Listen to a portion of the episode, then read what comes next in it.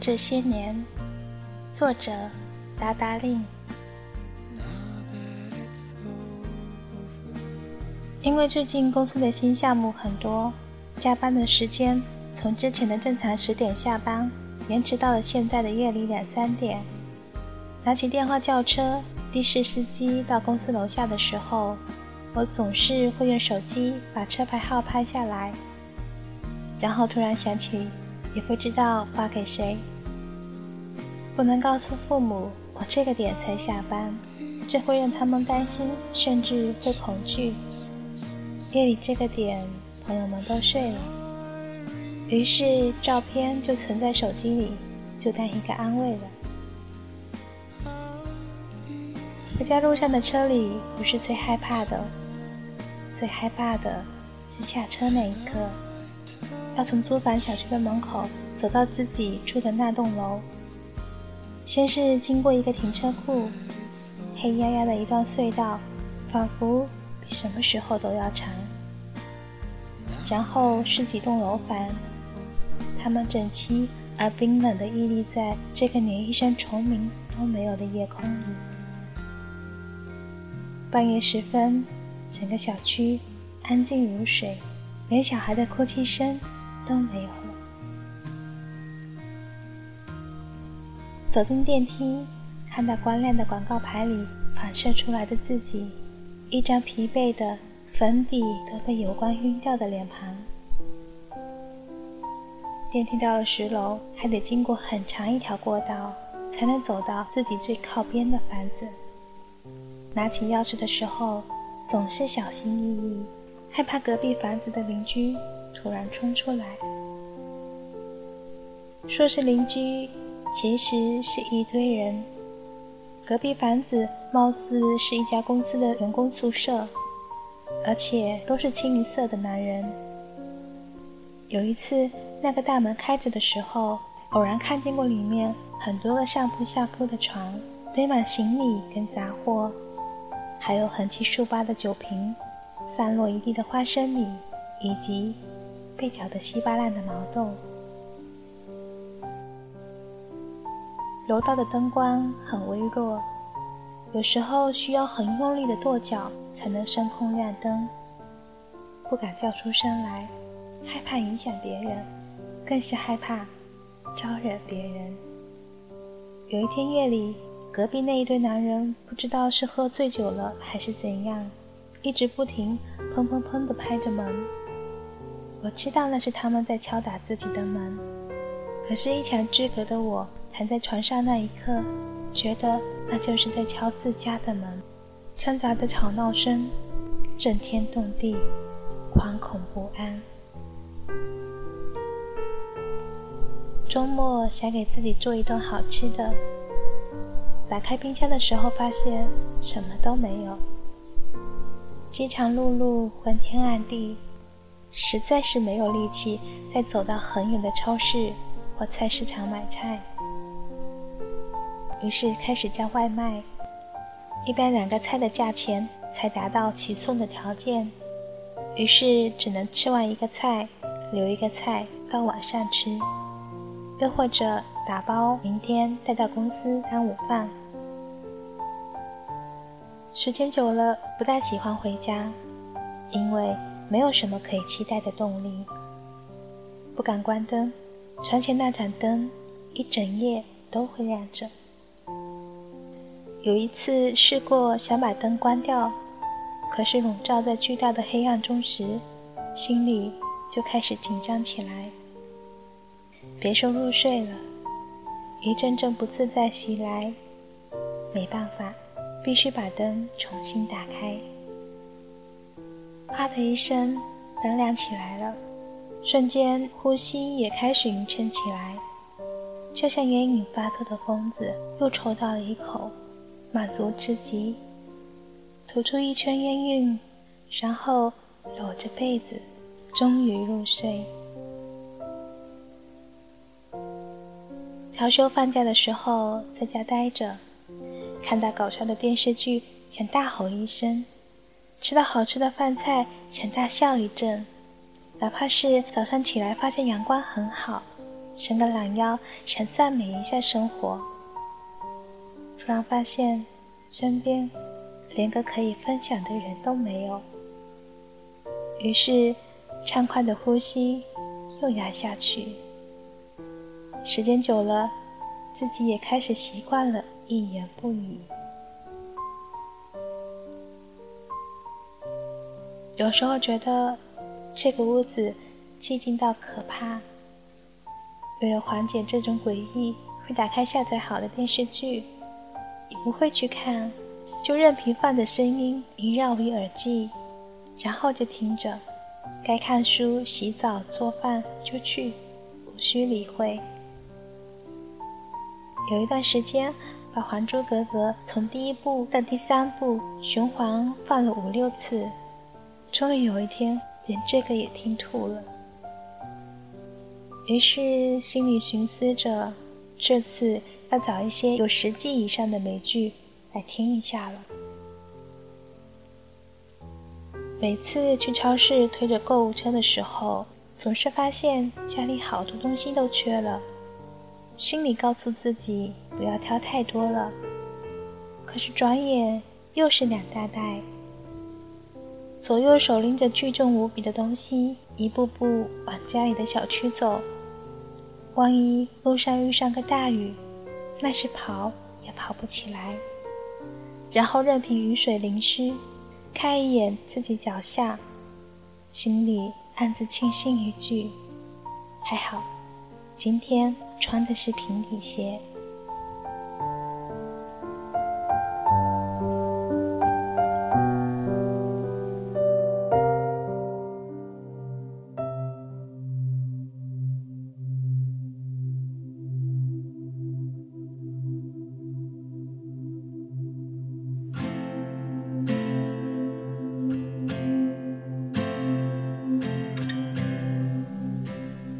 以上这一大段都是我的闺蜜 W 姑娘的日常。去年研究生刚毕业的她，在上海最贵的写字楼里穿梭上班，这是她一个人住的第一年。我多么想成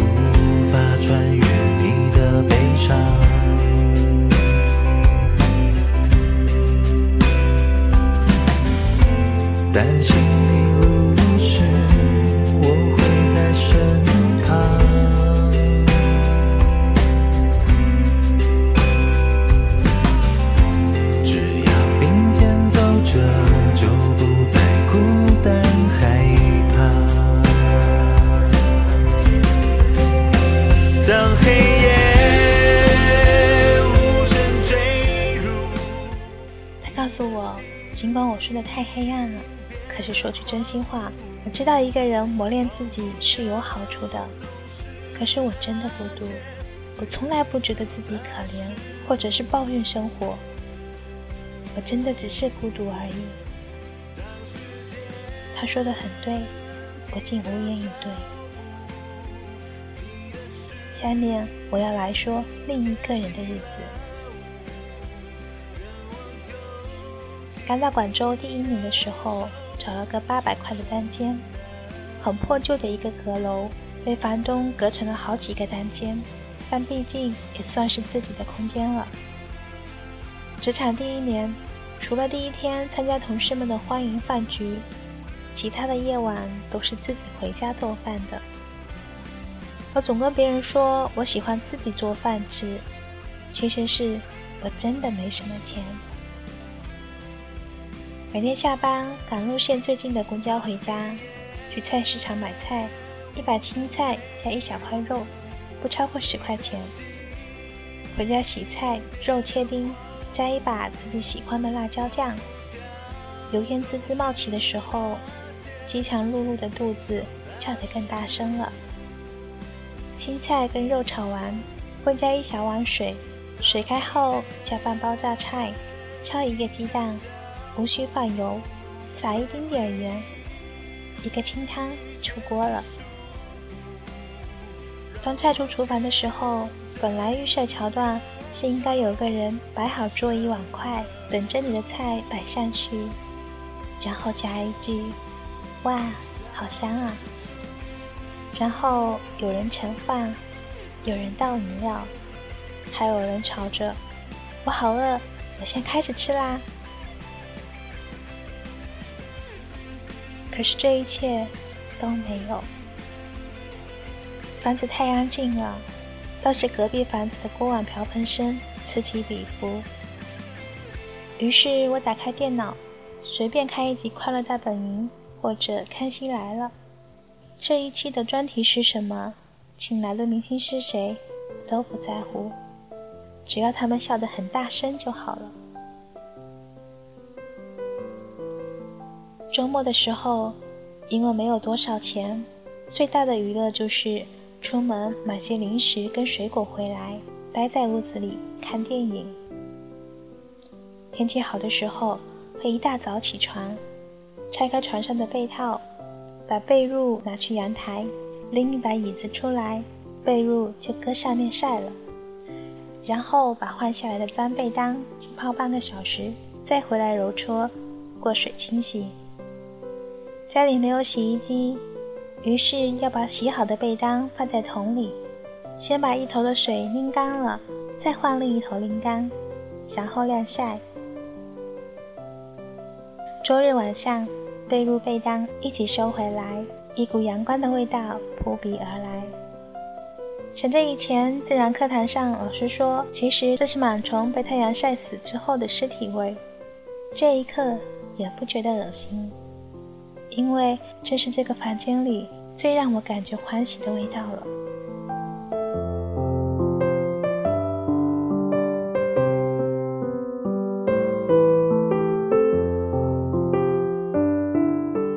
我一度感觉这种安静的状态很是恐慌，于是我邀请我的同学来陪我小住一段。然后我发现所有的桥段并不是我所预设的那样开始下班买两个人的菜，我要电话给同学问他今晚要不要吃饭，加班到几点，明天要不要带午饭。饭菜从厨房出锅的时候。也没有人摆好碗筷等着我，同学依旧在沙发上玩电脑，一边吃着，一边想聊点上班的新鲜事。同学突然来一句：“哎呀，你煮的这是什么？太难吃了。”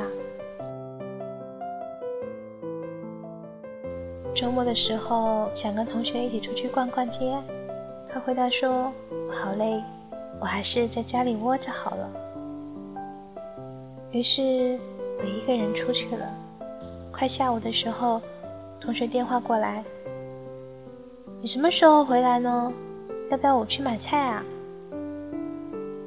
我回答他：“我不回去了，你自己吃饭吧。”同学又说：“那怎么行？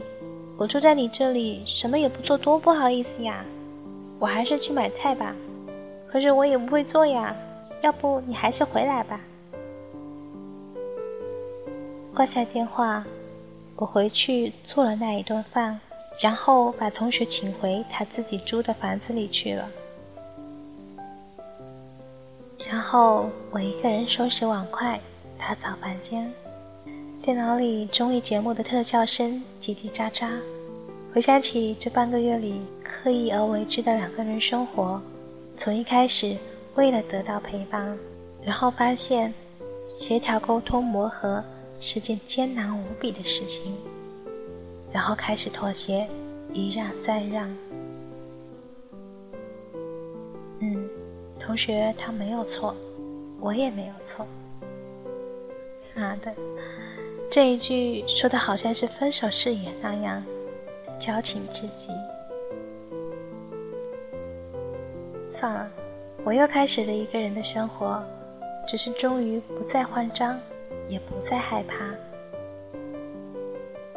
这一次，没有人跟我抢卫生间，没有人跟我抢任何东西。家里的摆设，我想怎么布置就怎么布置。我想收拾多干净，就可以各种做家务跟打扫。累的时候，什么家务也不做，也没有人指责我。我不需要跟任何人吵架协商，老娘高兴，怎么样都行。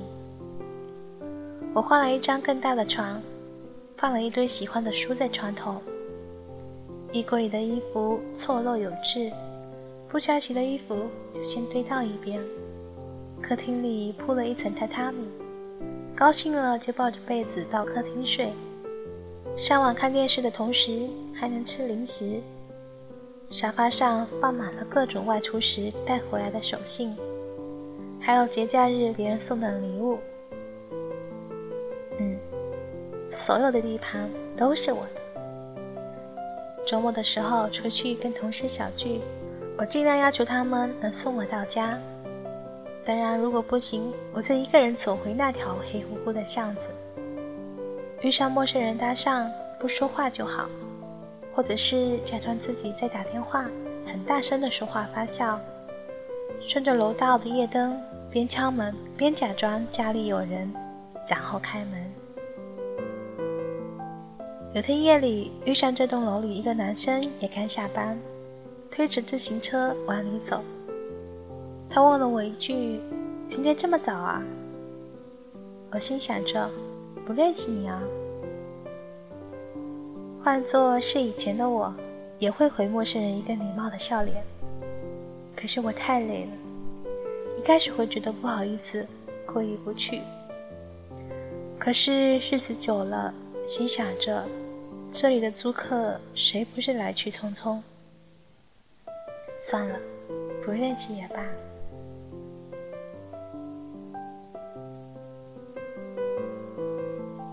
一个人看电视剧，一个人听歌，一个人煮三四个菜，爱做什么菜就买什么菜，然后拍照分享朋友圈，想想就很霸气。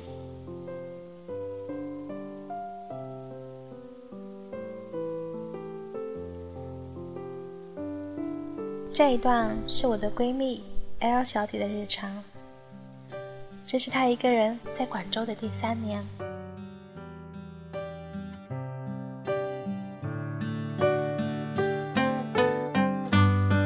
青春也不是没伤痕，是明白爱是信仰的眼神。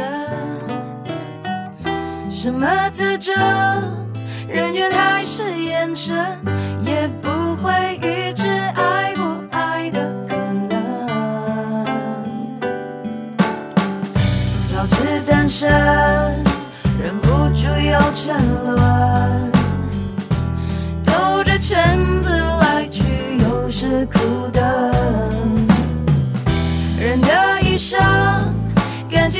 旋转门，转到了最后真心的就不分。有过竞争，有过牺牲，被爱筛选过程，学会认真，学会忠诚，适者才能生存，懂得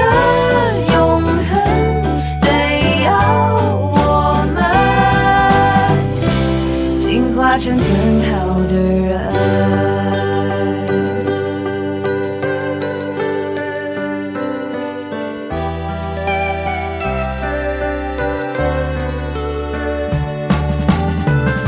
我的青春有时还蛮单纯，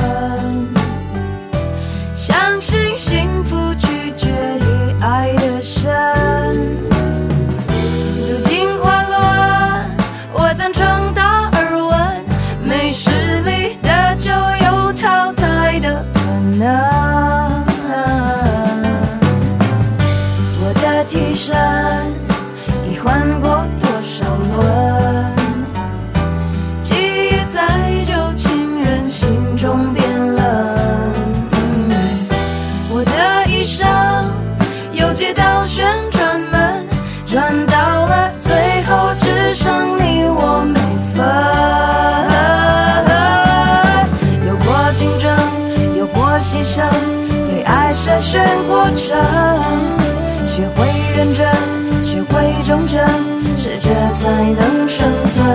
懂得永恒，得要我们进化成更好的人。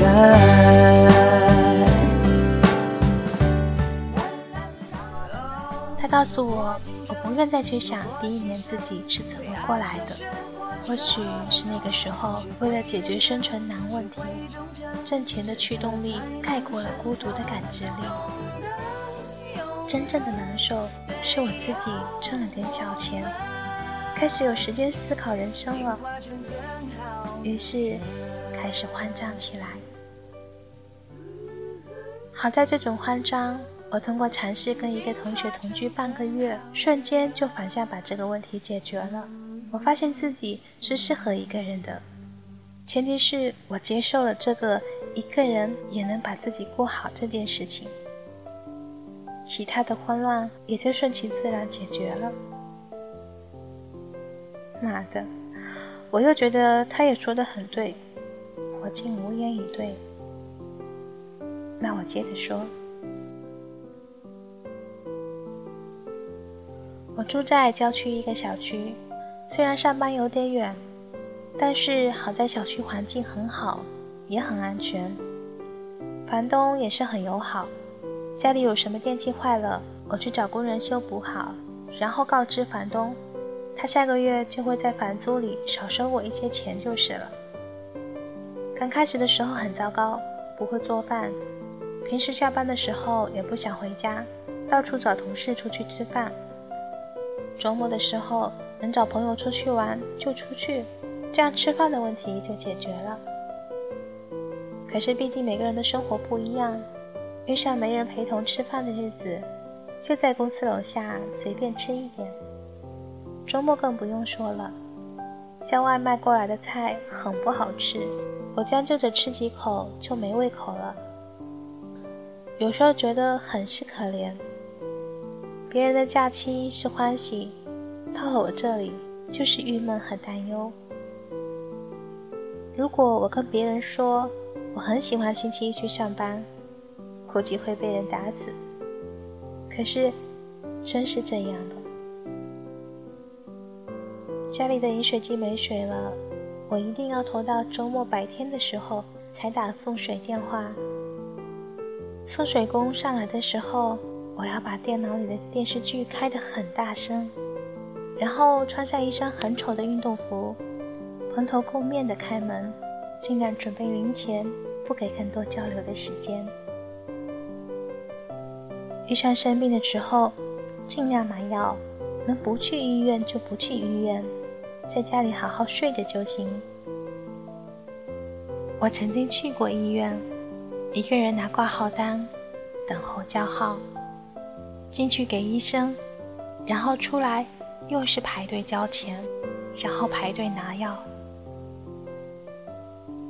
我害怕医院地方，尤其是一个人的时候，看着人来人往、长茧的孕妇、生病的姑娘、体弱的老人，身边都有人陪伴。我就在这拥挤的嘈杂声里，忍着头痛，无精打采的等候各种排队。一般到了这个境地，我即使是普通的小感冒，也都会因为奔波而大病一场了。家里试过放很多的零食跟干粮，想着夜里饿的时候能缓解一下，可是很多时候也吃不下。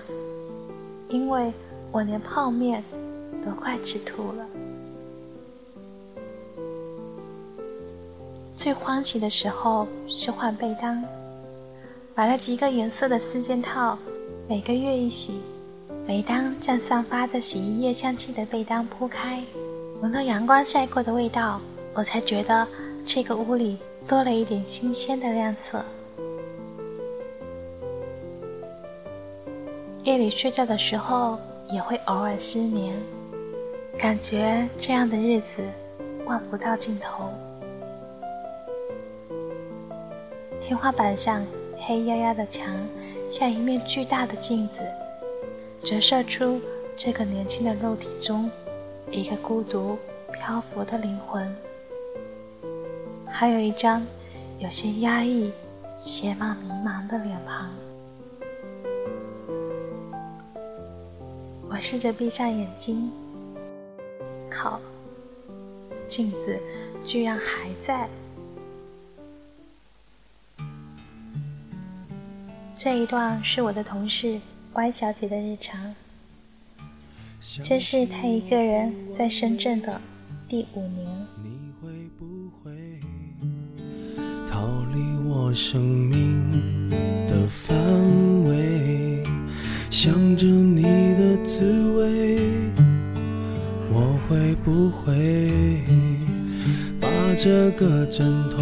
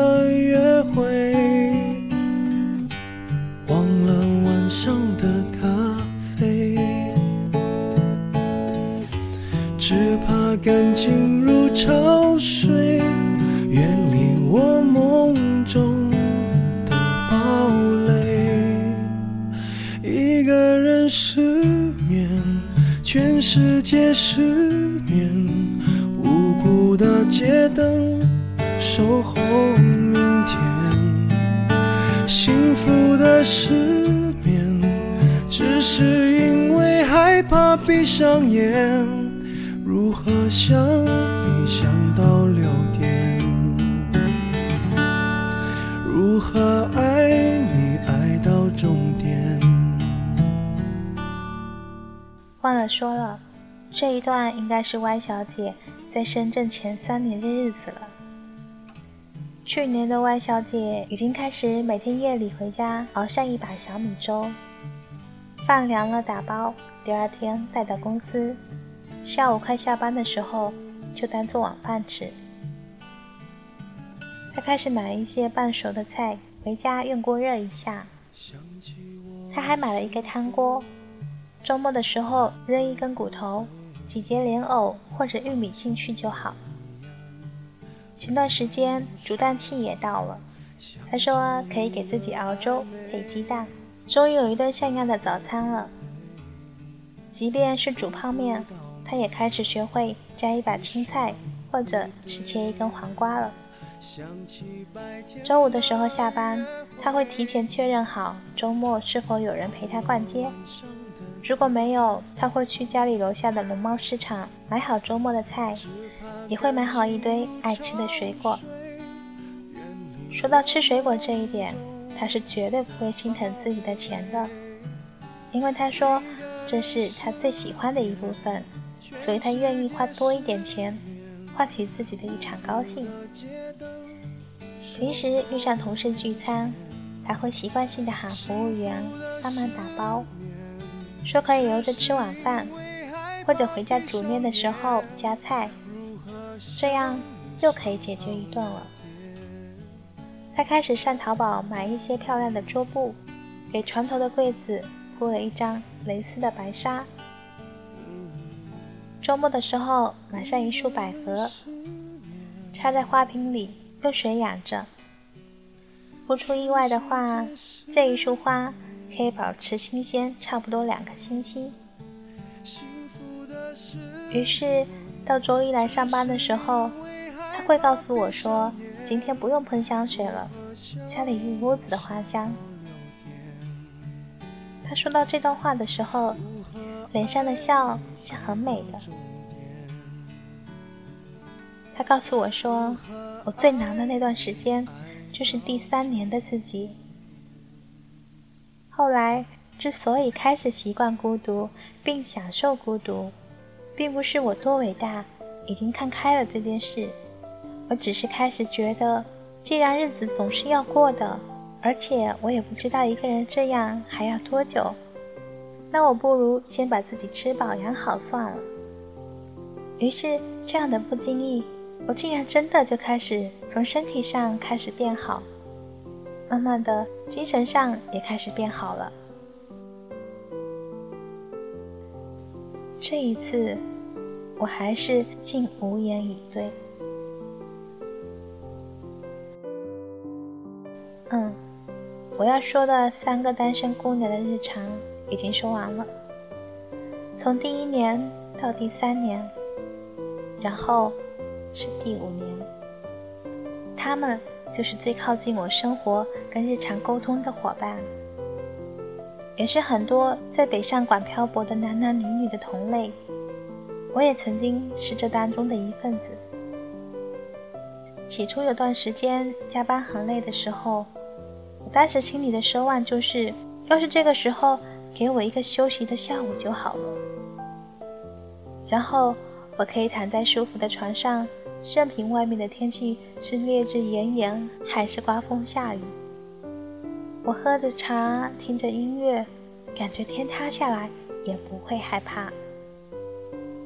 然后，当我真的有这么一段属于自己的日子的时候，我开始明白，一开始是自由欢喜。然后觉得有点孤单，接着是怀疑自己是不是不会说话了，因为我经常一个人发呆，有时候打开冰箱门会愣很久，直到感觉冷气袭来才回过神。没有人可以拯救你，于是我开始拯救自己，就像这三个姑娘。在每一个阶段梳理自己一样，我竟然也这般挨过来了。这是我到深圳这个城市的第四年，比起以前想办法找各种同学跟同事聚会，我现在更喜欢自己在家，没有计划，就这么荒废着。高兴的时候做一顿大餐，冲动的时候烤一些蛋糕。我还把各种豆子掺杂在一起，看看打出来的豆浆是什么颜色的。当然，最最安心的时候还是坐在床上，听着音乐看书。读到感伤的故事，也会任凭自己的眼泪就这么流下来。有时候大姨妈来了，先提前煮好生姜红糖水，然后看一部电影。有时候重复看同一部电影，这个时候居然会莫名其妙的嚎啕大哭。一开始很讶异，后来喝了一口红糖水，我明白过来了，这该死的荷尔蒙。总的来说，我是享受这样的生活的，但是我需要过了这么些年，才敢说出这句话来。一个人住很可怕，一个人住也很舒心。当然，这一切的前提是你要明白，从害怕到习惯，紧接着感觉孤独的恐惧，然后开始想办法拯救这种颓废，接下来是享受这种一个人的状态。这里的每一个步骤缺一不可，你无法逃避或者直接跳跃。你只能学会一一接受，继而一一改善。所以，对于一个人的日子，我的建议是，千万不要让自己饿着，这样会徒生出很多自我可怜的情绪。其次才是摆脱颓废，避免更多的坏习惯产生。第三个阶层才是把自己过得好起来。这两年的时间里，我陆续送走了好些离开深圳回乡的朋友，于是会去以前曾经喜欢去的地方吃一顿美食，看一场电影，吃一份甜点，用一场仪式来迎接这种告别。然后帮忙收拾行李，目送他们离开这个让人又爱又恨的大城市。我不敢送他们到机场或者火车站，我只能送他们上地铁。看着转身而去的背影，我来不及伤感，即使有眼泪忍不住流下来，但是在地铁口。瞬间汹涌而出的人来人往洪流，瞬间就淹没了我哭泣的脸庞。人群中，我只能看见远远的那一只举起来挥别的手。他们总会告诉我，我不是不爱这里，我已经尽力了，我没有办法再有勇气一个人坚持下去。我很累，但是我身边也有已经升级为人妻、人夫，还有成为爸爸妈妈的朋友。他们并不是没有烦恼，而是有了家长里短之后，不再有时间跟空间喘息，可以让他们可以静下来思考一下自己是否孤独这件事情。所以我总告诉我身边这些单身朋友，千万不要奢望通过找到另外一半、组建家庭来解决这种孤独感。甚至有时候，我觉得单身生活是一份礼物，它教会我们享受自由，更教会了我们如何去缓解孤独，并面对孤独。什么隐藏着带风华，爱了不该爱的人。傻子啊，他不该让你牵挂。你的泪落下，像那珍珠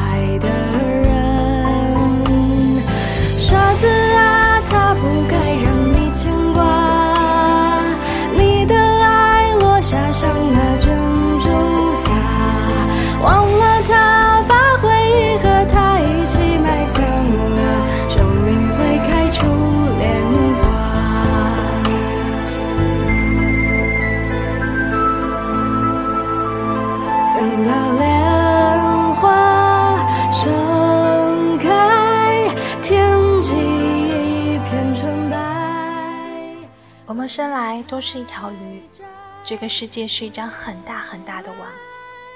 我们在这张或是工作或是生活的网里穿梭来去，以为会有很多同类在陪伴自己。其实很多时候，我们都是独自存在于这片海洋中。朋友会来，也会走。那个走进你生命的爱人，不一定时时刻刻陪伴在你身边。而随着时间推移，那种互相依偎，也会在感情上慢慢退化成亲情的时候，重回陌生。这个时候，你还是孤独一个人。如果那个时候你才发现自己是一条孤独的鱼儿，会是一件很恐怖的事情。与其后知后觉，不如就接受当下这份乐得自在的、属于你一个人的房间的日子。因为我们谁也不敢保证，你是会恨极了这段回忆，还是会怀念这段回忆。所以千万不要拿当前这份暂时心情定义你对一人时。这段日子的感受。对了，外婆娘今年已经找到另一半了。她以前是很期盼有人陪她一起生活、煲汤、做饭。现在当这个人来的时候，这些手艺她自己早就已经学会了。外姑娘问：“我现在自己一个人也可以过得很好了。”如果是这样，那我跟他在一起的意义是什么呢？我为什么要跟他结婚呢？我回答说：“我们这样倔强的姑娘，如果真要让我们决心嫁一个人，那一定是我们自己已经明白了。我不是没你不行，只是有你更好，仅此而已。”生活的神奇之处不在于遇见了多少看对眼的人，而是有可能会遇见很多教会自己一些事的人。于是你开始学会反思，自己才是命运的主宰者。你独立而不依附于别人，但是你也有资格去依靠那些值得依靠的人。从来没有人为你雪中送炭。当有一天你习惯了一个人的这些年，说不定就会有人来锦上添花了。那些在大城市飘着的人儿，那些一个人独居的男男女女，这些年你过得好不好？岁月有没有改变你的模样，以及你的灵魂？我想留下来陪你生活，